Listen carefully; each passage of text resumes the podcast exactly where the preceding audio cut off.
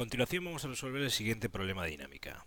En el enunciado nos dicen que en la figura de abajo un bloque resbala sin rozamiento hasta que llega a una sección de longitud L igual a 0,75 metros que está situada a una altura de 2 metros en una rampa de 30 grados.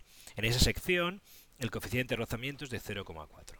El bloque pasa por el punto A con una velocidad de 8 metros por segundo. Si el bloque alcanza el punto B, que es donde se acaba el rozamiento, cuál es su velocidad. Si no lo alcanzara, cuál es la altura con respecto de A máxima. Es decir, nosotros tenemos un bloque que se mueve a lo largo de un, de un plano, en este caso recto, y luego llega a un plano inclinado. Ese plano inclinado tiene una zona a una altura de 2 metros en la cual existe rozamiento. Es decir, va a haber una fuerza de rozamiento que va a ir frenando el objeto. Bien, pues lo que nos pide averiguar el problema es, primero, si el objeto va a conseguir atravesar esa zona de rozamiento, y si consigue atravesarla, pues con qué velocidad llega al punto B, o si no consigue atravesar toda la zona de lanzamiento y se queda en un punto intermedio, pues nos pide calcular a qué altura con respecto a se va a quedar ese objeto. Bien, pues lo primero que podemos hacer es aplicar o calcular con qué velocidad llega el objeto a la zona de rozamiento. Para ello podemos aplicar conservación de la energía, ya que entre donde está el objeto, entre el punto A y entre el punto C, al no haber rozamiento, todas las fuerzas son conservativas. Es decir, que podemos aplicar que la energía mecánica en A pues va a ser igual a la energía mecánica en C. La energía mecánica en A podemos calcularla, va a ser simplemente la energía cinética en A más la energía potencial en A y en este caso, si suponemos que mi altura o mi origen de alturas, pues justo donde está el punto A, la energía potencial en A va a ser cero. Con lo cual esto va a ser directamente un medio de la masa por la velocidad en A al cuadrado. La energía mecánica en C, pues va a ser la suma de la energía cinética en C más la energía potencial en C. La energía cinética en C es un medio de la masa por Vc al cuadrado, que es lo que queremos calcular, más la energía potencial en C, que es m por g por hc. hc la conocemos, que es lo que se llama aquí h, que son los 2 metros. Bien, pues por conservación de la energía, la energía mecánica en A tiene que ser igual a la energía mecánica en C, con lo cual podemos igualar estas dos expresiones y tendríamos, si escribimos aquí abajo, un medio de la masa por la velocidad en A al cuadrado va a ser igual a un medio de la masa por la velocidad en C al cuadrado más m por g por hc. Si nos damos cuenta, entre los términos está la masa, con lo cual la podemos quitar. Y lo que me interesa a mí es calcular el valor de VC, con lo cual tendría un medio de VA al cuadrado menos g hc va a ser igual a un medio de vc al cuadrado y si continuamos despejando pues tendríamos que va al cuadrado menos 2g hc raíz cuadrada es igual a la velocidad en c. Es decir, que la velocidad en c es igual a la raíz cuadrada, la velocidad en a no la dan, que son 8 metros por segundo, menos 2 por 9,8 por la altura en C, que son 2 metros. Si hacemos este cálculo, pues obtendremos que la y hacemos la raíz cuadrada, obtenemos que la velocidad en C pues no es más que 4,98 metros por segundo. Bien, a continuación ya tenemos o sabemos la velocidad con la que llega ese punto, que son los 4,98 metros por segundo. Y vamos a suponer que el objeto entra en la zona de rozamiento y se para a una cierta altura. Vamos a suponer que recorre una distancia que vamos a llamar d y el objeto se para. Vamos a calcular ese valor de d y si ese valor de d saliera mayor que el valor de L, pues entonces el objeto realmente lo que hace es no pararse y llegar hasta el punto B y continuar. Si en cambio el valor de D es menor que el valor de L, pues lo que vamos a tener o lo que vamos a poder calcular es la altura hasta la que llega mi, eh, mi objeto. Bien, ¿cómo vamos a hacer esto? Pues eh, ahora ya no, al haber rozamiento, la fuerza de rozamiento no es una fuerza conservativa y ya no podemos aplicar la conservación de la energía, pero sí que podemos aplicar que el trabajo realizado por la fuerza no conservativa va a ser igual a la energía mecánica final menos la energía mecánica inicial. Es exactamente igual que lo que hemos dicho antes. Lo que ocurría antes es que el trabajo no había ninguna fuerza no conservativa, con lo cual el término del trabajo de la fuerza no conservativa era igual a cero y la energía mecánica final era igual a la energía mecánica inicial. Bien, ¿cuál es la energía mecánica final si llegamos a un punto en el que se para el objeto? La energía mecánica final sería, pues simplemente, como está parado, ya no existe energía cinética y tendríamos m por g por h'.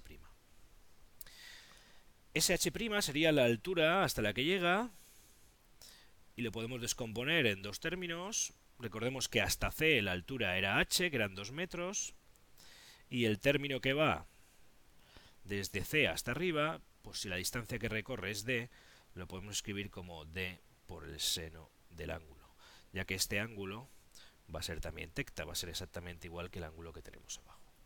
De tal manera que la altura la podemos escribir como m por g por d por el seno del ángulo que es 30 grados y lo conocemos. Y la energía mecánica inicial, la energía mecánica inicial, pues lo podemos escribir como la suma de la cinética más la potencial, pues un medio de la masa por la velocidad en c al cuadrado, que la acabamos de calcular en el apartado anterior, más m por g por h, donde h pues son 2 metros. Perdón, aquí he puesto d, pero sería d seno del ángulo más h. Si continuamos, lo único que nos queda para calcular es el trabajo realizado por la fuerza no conservativa. Para calcular el trabajo realizado por la fuerza no conservativa, pues lo que tengo que hacer es calcular las fuerzas que hay sobre este objeto. Si dibujo las fuerzas que hay sobre este objeto, pues tendré el peso, que va en la dirección siempre hacia el centro de la Tierra, la normal, que es perpendicular a la superficie por la que circula el objeto, y la fuerza de rozamiento, que siempre se opone al movimiento. Bien, voy a escoger mis ejes como que el eje donde está la normal es el eje Y y el eje perpendicular es el eje X y lo que he hecho es descomponer la fuerza peso. Si descompongo la fuerza peso, pues me va a quedar una componente que va en la dirección de la fuerza de rozamiento, que es peso X, y una componente que se opone a la normal, que es peso Y. Peso X no va a ser más, o se puede escribir en función del valor del peso por el seno del ángulo. Y peso Y pues va a ser el módulo del vector peso por el coseno del ángulo.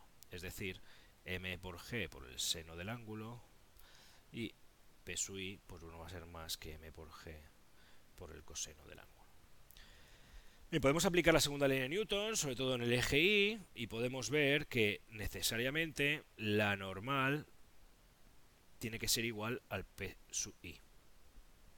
Eso sería para el eje y no nos va a hacer ahora, pero si hiciera falta, pues para el eje X, lo que tendríamos es que menos la fuerza de rozamiento menos peso X, pues va a ser igual a la masa por la aceleración. Bien, estos dos signos negativos nos van a dar a que la aceleración es negativa y lo que va a ocurrir es que el objeto conforme va pasando por la zona donde hay rozamiento pues se va desacelerando y por eso la aceleración que nos va a aparecer es negativa. Bien, teniendo en cuenta esto, vamos a calcular el trabajo realizado por la fuerza no conservativa y el trabajo realizado por la fuerza no conservativa es la integral desde 0 hasta el punto D, donde se va a parar el objeto, de la fuerza por el desplazamiento. En este caso la fuerza de rozamiento, bueno, podemos escribirlo, de la fuerza de rozamiento vector por el desplazamiento.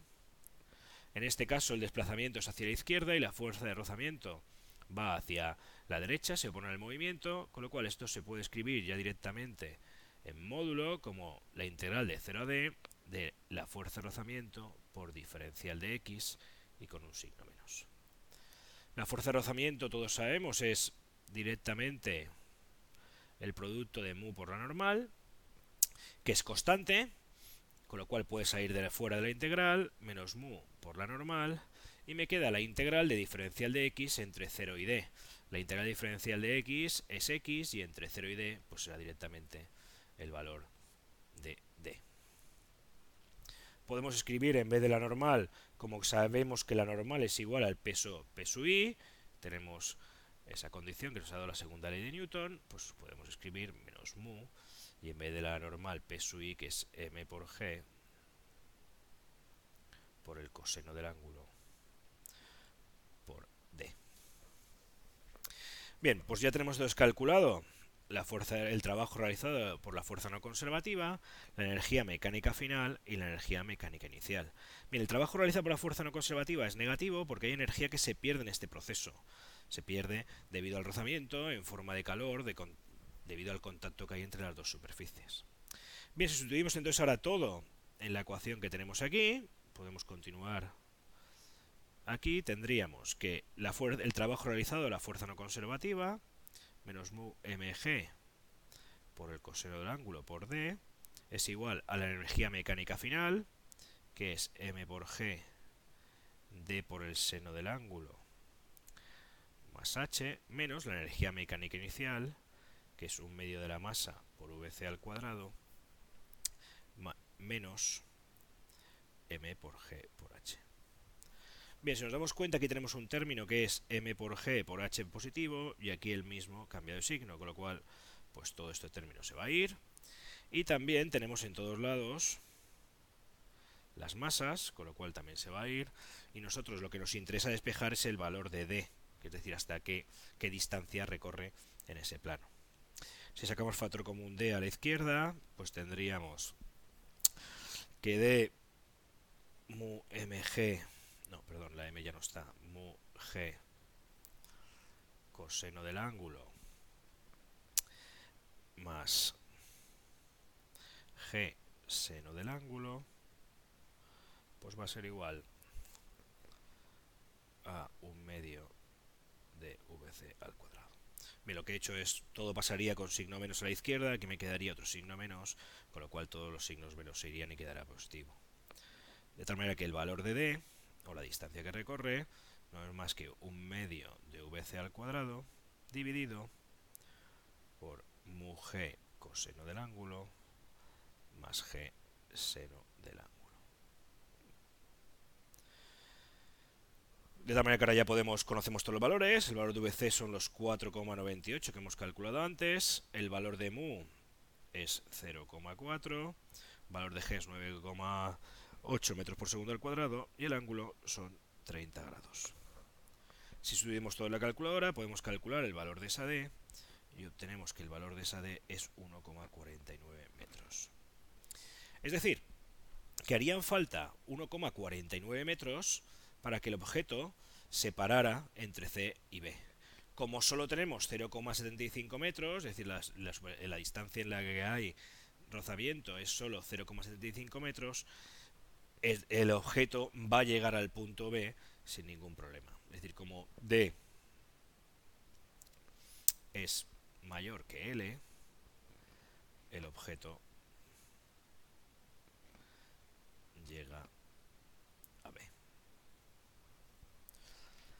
Bien, con lo cual lo que nos queda ahora calcular es simplemente con qué velocidad llega B. ¿Cómo calculamos eso? Pues de nuevo podemos comparar el punto C y ahora con el punto B.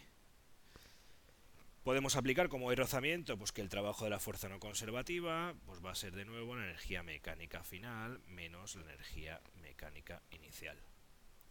¿Cuál es la energía mecánica final en este caso? La energía mecánica final pues va a ser la energía cinética que lleve la partícula, perdón, el objeto en el punto B, un medio de la masa por VB al cuadrado, más la energía potencial, que podríamos llamar mg, mg h'.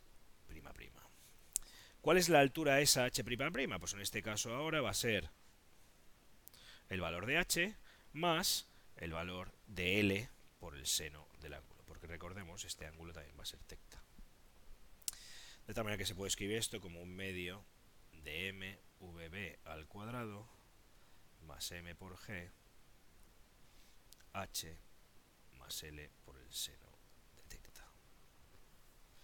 Y la energía mecánica inicial, pues la energía mecánica inicial va a ser un medio de la masa por la velocidad en c al cuadrado, que la calculamos en el primer apartado, más m por g por h, donde h son los 2 metros, es decir, la altura que hay desde este punto a este punto. Y de nuevo tenemos que calcular el trabajo realizado por la fuerza no conservativa. El trabajo realizado por la fuerza no conservativa va a ser exactamente igual que antes, pero ahora tenemos que la integral no la hacemos entre 0 y d, sino entre 0 y l. d directamente podemos escribir la fuerza de rozamiento por diferencia de x cambiando de signo. Esto va a dar un resultado exactamente igual que teníamos antes, con la única diferencia de que donde teníamos D, pues ahora hay que escribir L.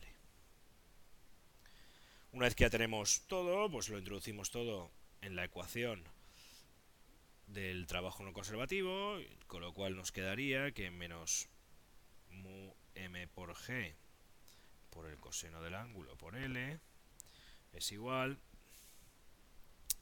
a un medio de la masa por la velocidad en v al cuadrado, que es lo que quiero calcular, más m por g h más L por el seno del ángulo. Y, todo, y restando la energía mecánica inicial, que sería un medio de la masa VC al cuadrado, menos M por G por H. Bien, igual que ocurría antes, aquí tenemos un término que es M por G por H, y restando tenemos otro término que es menos M por G por H, con lo cual pues se van a ir los dos términos, y la masa pues no aparece en todos lados, con lo cual también desaparece. Es decir, lo que, lo que me queda es menos mu por g por el coseno del ángulo por L igual a un medio de VB al cuadrado más g por L por el seno del ángulo menos un medio de VC al cuadrado. Despejamos de aquí la velocidad V sub B y obtendremos que VB pues es igual un factor 2 que va a multiplicar a todo menos mu g por el coseno del ángulo por L menos g por L por el seno del ángulo y más un medio de VC al cuadrado. Y todo esto, pues tenemos que hacer la raíz cuadrada.